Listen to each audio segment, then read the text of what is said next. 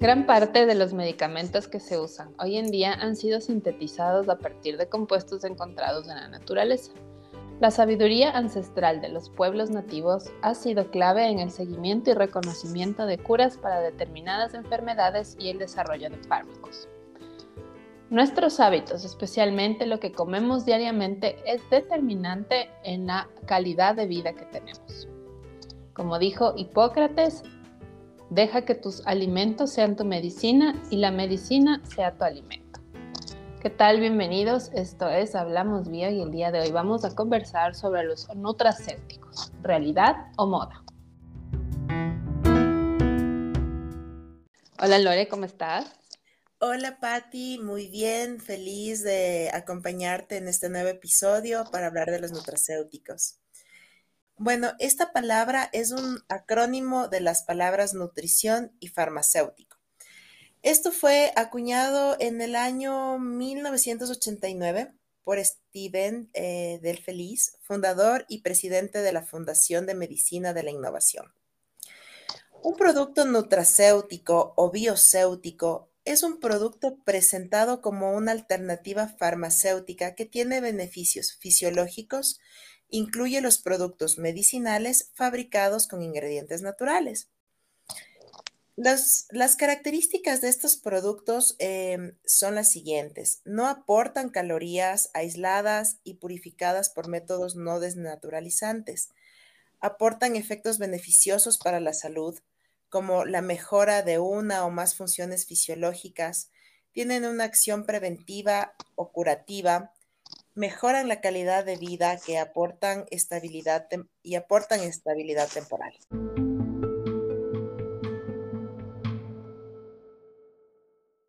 Hay que recalcar que los nutracéuticos vienen de un alimento o de una planta, algo normal, que normalmente consumimos. Y se refiere específicamente al compuesto que tiene este efecto beneficioso en la salud para la prevención de enfermedades e incluso para el tratamiento. También se los conoce a los nutracéuticos como fitoquímicos y son parte de los alimentos funcionales. Es decir, que un alimento funcional puede tener uno o más nutracéuticos, pero los nutracéuticos no son un alimento en realidad, sino parte de estos.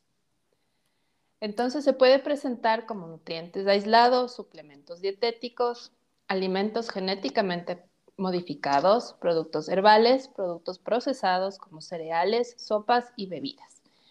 Y como les dije, la principal característica es su origen natural.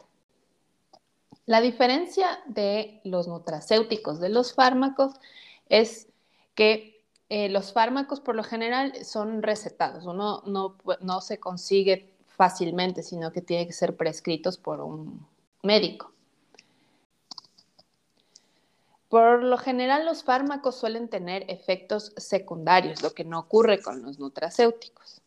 Si revisamos en, los insertos de, cualquier fármaco, siempre vamos a ver que existe este apartado que dice eh, efectos secundarios, efectos adversos y, son una, variedad de estos, de, mareos, vómitos, de estreñimiento, o sea, puede haber una, variedad muy grande de, de, efectos secundarios que tienen los fármacos. Y los fármacos por lo general son sintetizados en forma artificial, basados en lo que se encuentra en la naturaleza, pero ya no lo extraen directamente de un producto natural.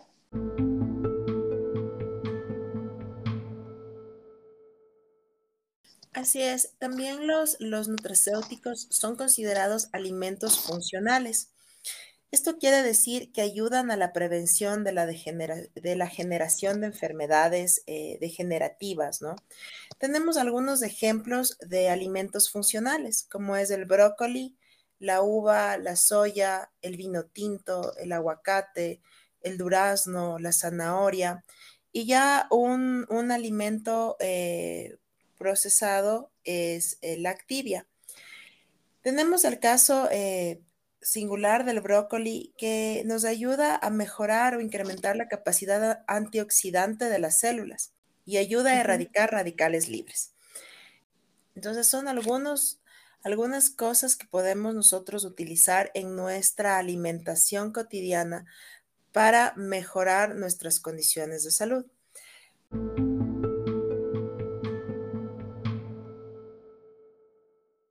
Otro dato interesante que encontré fue que los alimentos pueden transformarse en alimentos funcionales.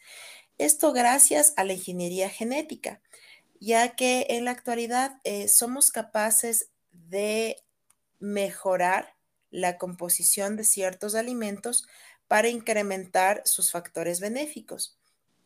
Obviamente esto también ha sido un, tema de, debate, ¿no? Por el tema de los transgénicos y demás pero eh, es una alternativa, eh, es una alternativa actual que tenemos para mejorar nuestra alimentación. Claro. Em, en los alimentos vamos a encontrar distintas concentraciones de estos compuestos que resultan beneficiosos para la salud. Pero puede ser que en el caso del tratamiento de una enfermedad en específico, la cantidad de, dicho compuesto no sea suficiente en, el alimento. Es decir, que tendríamos que consumir kilos y kilos diariamente de, algo para, tener la concentración que el, organismo necesita. Entonces es a partir de esto que con el desarrollo de la biotecnología amarilla, si recuerdan que en la temporada pasada hablamos de esta biotecnología que se enfoca al mejoramiento de los alimentos, eh, lo que se hace es modificar genéticamente para que este producto, digamos una zanahoria, produzca mucho más beta caroteno que una zanahoria normal. Eh, había el ejemplo de, este prejol en, México que está modificado genéticamente para producir eh, más folatos porque el ácido fólico en la población es muy baja, ¿no es cierto? Sobre todo en estos países latinoamericanos, pues no tenemos acceso a, una cantidad suficiente de, ácido fólico. Entonces hay esta modificación en el frijol, otra también en el arroz para que tenga beta caroteno, por ejemplo, es un arroz dorado. Y, y así hay una serie de, de, productos que se han desarrollado a partir de la ingeniería genética. Pero también hay maneras de inducir a que los, los productos agrícolas en post cosecha, por ejemplo, se eh, puedan generar más, mayor concentración de un compuesto específico. Había un ejemplo de la zanahoria nuevamente que si en, una etapa de post cosecha uno eh, raya la, zanahoria para inducir un estrés oxidativo, ayuda a que aumente la, producción de, compuestos que son antioxidantes. Entonces, esto se puede hacer con, muchas otras variedades mm, y, lo que ayuda precisamente es a que con, estas alteraciones que no vendrían a ser genéticas, sino simplemente una, un, estrés al que son inducidas, puede ser incluso con luz ultravioleta, qué sé yo, aumenta la concentración de, un compuesto determinado.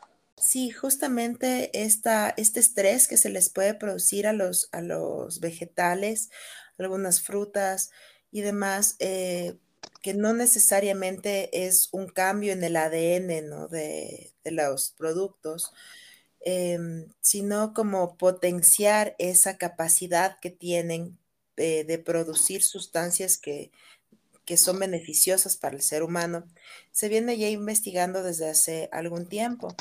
Ahora con este tema del COVID que, que tuvimos, Em, el, mercado de los nutracéuticos a nivel mundial se, se prevé un incremento del 7.5% entre el periodo del 2022 al 2027. ¿Por qué? Porque obviamente las personas eh, estamos con ese afán de mejorar nuestro sistema inmunológico y estar eh, fuertes en el caso de vivir otro tipo de experiencia. Por esta razón eh, se, está incrementando el, se incrementa el mercado de los nutracéuticos a nivel mundial y, claro, los científicos están buscando em, muchas formulaciones eh, que combinadas nos traigan beneficios, ¿no? Entonces, esto también me parece muy interesante Em, recordemos que siempre una alimentación sana, variada, eh, va a ser saludable para nosotros y que todos estos, estas sustancias, estos nutracéuticos, los podemos encontrar en, los alimentos de consumo, de consumo diario, como explicaba Patti. Em, los suplementos alimenticios también eh, son parte de los nutracéuticos ya procesados, por supuesto, ya como que potenciado su, capacidad de benéfica, ¿no? Pero en realidad el consumo de alimentos, de alimentos saludables, de alimentos em, preferentemente eh, de origen orgánico, eh, nos puede ayudar muchísimo para mejorar nuestra salud.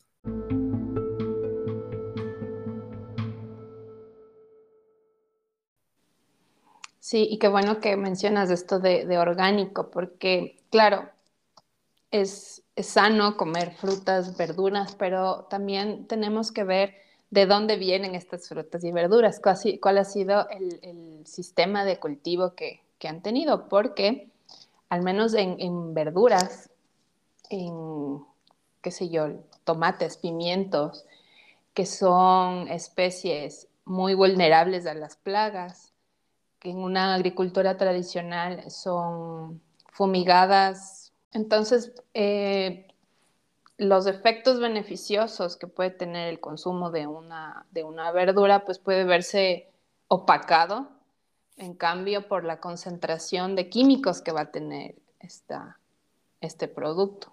Estaba hablando del caso de los tomates, los pimientos, pero puede ser en, el, en cualquier otro caso. Entonces, siempre busquemos, o sea, si, si queremos mejorar nuestra salud y también prevenir enfermedades, es importante saber seleccionar los productos que consumimos y que de preferencia sean de origen orgánico. Y si tenemos aún dudas del origen de, estos alimentos, nunca está de más y como siempre les hemos recomendado aquí, empiecen su huertito. Tengan un huertito en casa, qué sé yo, con, tomates, con, con cosas que, que que, se puedan cultivar dentro de espacios pequeños. Sí, justamente el tema de iniciar con un huerto orgánico en nuestros hogares es muy conveniente, es muy beneficioso, ya que nos permite saber qué es lo que estamos realmente consumiendo. Creo que todos em, tenemos un pequeño espacio en nuestros hogares, incluso en los, en los departamentos, ¿no? para poder destinar un espacio eh, para cultivar algo. Y es tan, tan chévere consumir algo que tú mismo lo, sembraste y lo cultivaste. es, es, emocionante. En mi casa eh, nosotros tenemos moras y tenemos frutillas, entonces es agradable poder hacernos un, un jugo de, de nuestra propia cosecha. Sí, tiene un valor más elevado cuando lo cultivas tú mismo. Yo, por ejemplo, tengo, hablaba de los tomates porque yo tengo tomatitos. Siempre me ha dado recelo comer los tomates eh, que venden en el supermercado porque ya sé que, están llenos de, químicos. Entonces, por ahí sembré unos tomates de estos perita que les dicen, que son los chiquitos. Y, o sea, verlas crecer es, es bonito. O sea, ya estoy esperando que se pongan rojitos para poder cosechar y hacerme una, una ensalada.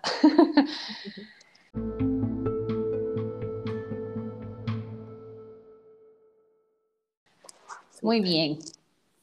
Hablábamos de algunos ejemplos. Eh, como decía Lore, las, las uvas tienen, y hablamos también de esto en un episodio de, me parece que fue la cosmética orgánica, las uvas tienen un compuesto que se llama resveratrol, el cual ya ahorita es sintetizado, es aislado y se lo vende por así como solo, aislado. Y este es importante para reducir inflamación de tejidos, del azúcar en la sangre y también para eh, el dolor. Por otro lado, tenemos la soya. La soya eh, tiene fitoestrógenos y estas van a ayudar a regular los niveles de hormonas femeninas. Sabemos que hormonas femeninas hay tanto en hombres como mujeres, entonces nunca está de más eh, eh, consumir fitoestrógenos para ayudar a regular estas hormonas y también, si ustedes han visto en, ciertas secciones de las farmacias hay estos, estas cápsulas que son a partir de soya y se utilizan para eh, contrarrestar los síntomas de la menopausia, por ejemplo. ¿Qué más? Tenemos el aguacate. El aguacate tiene carotenoides y va a ayudar a la salud visual. El aguacate, al igual que las zanahorias. Como tú decías, tienes fresas y moras, pues los frutos rojos, incluidas las frambuesas, arándanos, tienen polifenoles. Los polifenoles son unos conocidos antioxidantes. Todo antioxidante va a tener la, propiedad de ayudar a reducir los radicales libres, a reducir inflamación. Entonces, esto conlleva a una prevención del cáncer. Y además, en este caso de los frutos rojos, pues ayuda a mejorar el perfil lipídico teníamos el brócoli con el sulforafano, que también es otro, otro antioxidante. Esto en cuanto a frutas y verduras. Por otro lado, tenemos los cereales, la avena, por ejemplo, que tiene una fibra dietética saludable conocida como beta-glucano y esta va a ayudar a reducir los niveles de colesterol. Y de ahí tenemos alimentos preparados. Digo alimentos y le incluyo aquí al vino tinto, porque siempre es bueno tomar una copita al día y sabemos, está eh, totalmente demostrado que ayuda a la reducción de enfermedades cardiovasculares. La cerveza con sus taninos. Por otro lado, en los lácteos, queso, yogur, eh, vamos a tener los probióticos. Hablamos ya de probióticos en nuestro episodio de, lactobacillus. Em, todos estos productos que pueden ser una combinación también de vegetales, animales, microbiológicos. A través de la fermentación, pues vamos a tener ahí toda una variedad de, nutracéuticos. Y hablando de animales también, en, el pescado nosotros encontramos los, omega, los omegas. Puede ser el omega 3, omega 6, omega 9, que nos ayudan a la reducción de triglicéridos.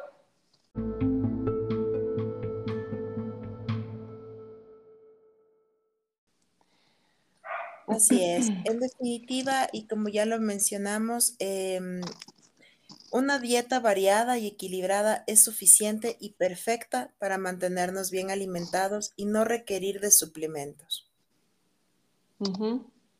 Bueno, esto en el caso de una prevención, o sea, lo, importante aquí es prevenir, porque ya cuando se presenta la enfermedad es un poco más complicado eh, tratarla con nutracéuticos, porque hablábamos de que en los alimentos funcionales no van a estar en una concentración suficiente para poder hacer un tratamiento, a menos que consumamos pues productos que estén modificados de alguna manera o, inducidos o fortificados. Eh, no, no, habría la, la, posibilidad de hacer ya un tratamiento cuando ya existe la enfermedad. Por eso siempre hablamos de una prevención y de tener buenos hábitos de consumo de alimentos. Sí, justamente eh, como menciona Patti, em, obviamente en un tema de prevención, ¿no? Y claro, siempre es importante también eh, poder ayudarnos de el ejercicio físico, de una, de una tranquilidad a nivel emocional y mental, procurar la paz interior, todo eso beneficia a que nuestro organismo esté en óptimas condiciones. Claro, y esto es como un círculo también. A veces el tipo de alimentación que llevas influye en tu, en tu humor. Si no, si nos hemos dado cuenta, ¿no? Cuando, cuando nos alimentamos solamente de, procesados, puede ser que también estemos más predispuestos al estrés. Entonces es un círculo. Si yo me alimento bien, pues reduzco, puedo reducir los niveles de estrés y a la vez eh, se previenen enfermedades y a la vez esta, esta reducción de la ansiedad del estrés me ayuda a buscar, a saber elegir los alimentos, porque cuando yo tengo ansiedad me llevo a la boca cualquier cosa, estoy comiendo, no sé, mm, galletitas, cosas que no, no le aportan ningún nutriente al cuerpo. Que ni siquiera las estás eh, saboreando, porque en el momento en el que estamos enojados, en el momento en el que estamos muy tristes y que estamos comiendo por ansiedad, eh, realmente ni siquiera saboreamos lo que estamos comiendo, es solamente esa necesidad de, no sé, de, de alejar nuestro pensamiento del problema, ¿no? Y comemos sin saber lo que estamos comiendo. Entonces no sirve de nada, no le sirve de nada a nuestro cuerpo este tipo de, práctica. Eh, debemos estar conscientes de lo que comemos, debemos disfrutar de, de una masticación adecuada, eh, que esto va a permitir incluso que podamos em, procesar y fermentar los alimentos en nuestro, en nuestro estómago y realmente que puedan llegar los nutrientes eh, a nuestro cuerpo de, manera adecuada. Sí, qué importante también es esto de, es alimentarnos, o sea, consumir conscientemente, estar presentes del momento en que comemos, ¿no? Para eh, masticar las veces que son necesarias y como tú dices, esto nos ayuda a que se asimilen de mejor forma los nutrientes que están en los alimentos, porque si solo nos atragantamos y, medio masticamos y tragamos ahí completos las, cosas, no, no las vamos a aprovechar. Entonces sí, creo que el, momento de, de, alimentarse sí debe ser como sagrado, alejar distracciones y tener el tiempo suficiente para, para comer y disfrutar de lo que estás comiendo. Eso también te ayuda a comer menos y, y claro, todo esto influye en una mejor calidad de vida.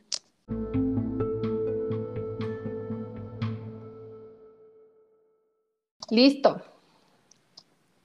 Se debería tomar en cuenta también, eh, los nutracéuticos pueden venir en, cápsulas, en, como decíamos, ¿no? ya en cosas preparadas y y aisladas, no, precisamente en un alimento. Hay que saber también elegir, eh, porque puede haber mucho engaño detrás de esto.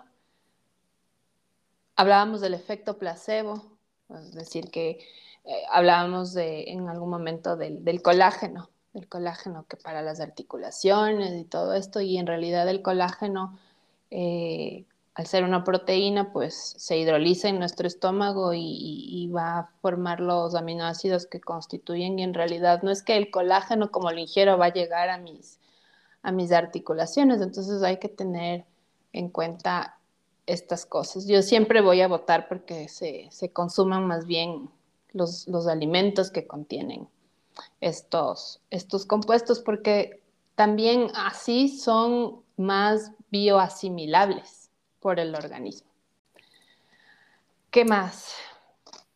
Bueno, otras cosas que nos, que nos em, impiden tal vez acceder a nutracéuticos pueden ser temas de legislación.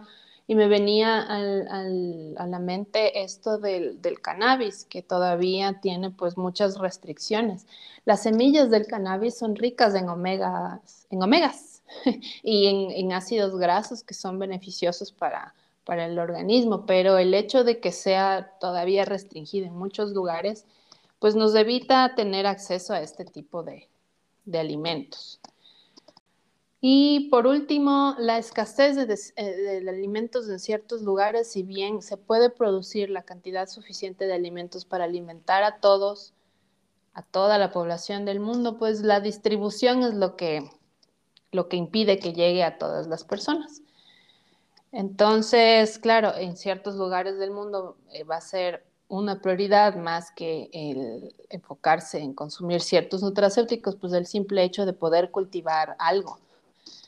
Eh, me llamaba la atención, no sé si viste tú de, Hope, de este canal de, de, YouTube, hablaban de en unos pueblos en África, que la región es desértica, pero aprovecharon para cavar, cavar como hoyos en forma de, como de sonrisa, porque dicen agujero sonrisa, me parece, para aprovechar la humedad del ambiente y ahí cultivar sus alimentos.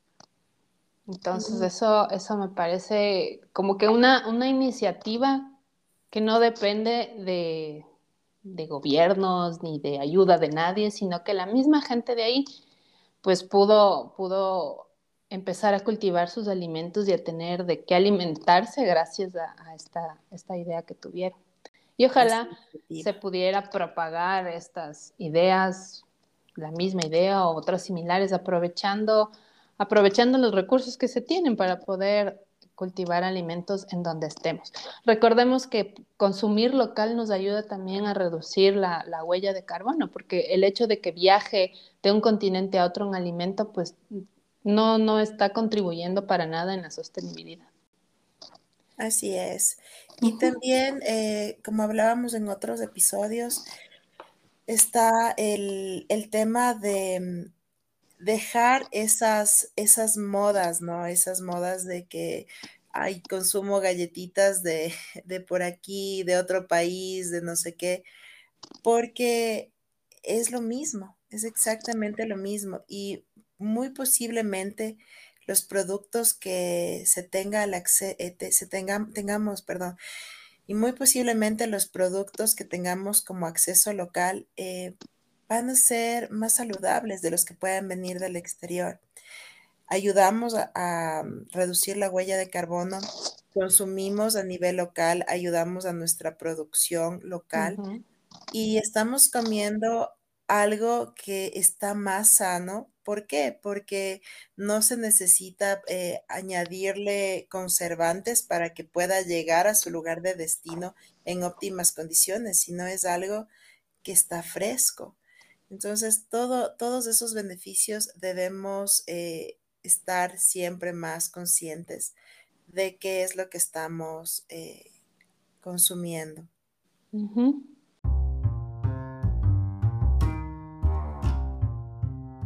Muy bien, pues esto ha sido Hablamos Bio. Recuerden que pueden escucharnos todos los lunes con un episodio nuevo en nuestras plataformas. Estamos en Spotify, Apple Podcast, Google Podcast. Gracias Lore por acompañarme nuevamente. Y gracias, a, todos por escucharnos. Gracias y les esperamos en un nuevo episodio. Bye.